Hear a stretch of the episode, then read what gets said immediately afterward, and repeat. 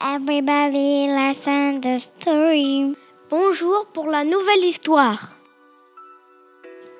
Don't worry. Mom, I am worried a lot, so I am not happy. Tell me about your worries, sweetie. Mom, I lost my tooth.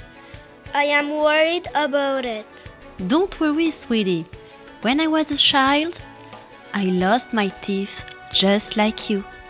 But now I have beautiful teeth. You will have beautiful teeth like me. Mom, I am so short. I am worried about it. Don't worry, sweetie. When I was a child, I was short just like you. But now I am tall.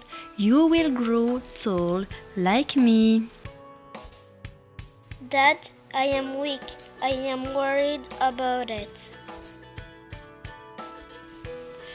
Don't worry, sweetie. When I was a child, I was weak just like you. But now I am strong.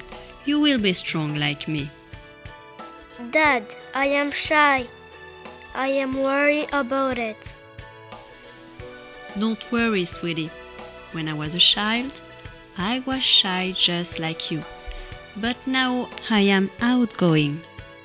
You will be an outgoing man like me. Mom, I don't like my short hair. I want to have long hair. Don't worry, sweetie. Last year I had short hair, just like you. But now I have long hair. You will have long hair like me. Now we are happy. When we are worried, parents are always there for us.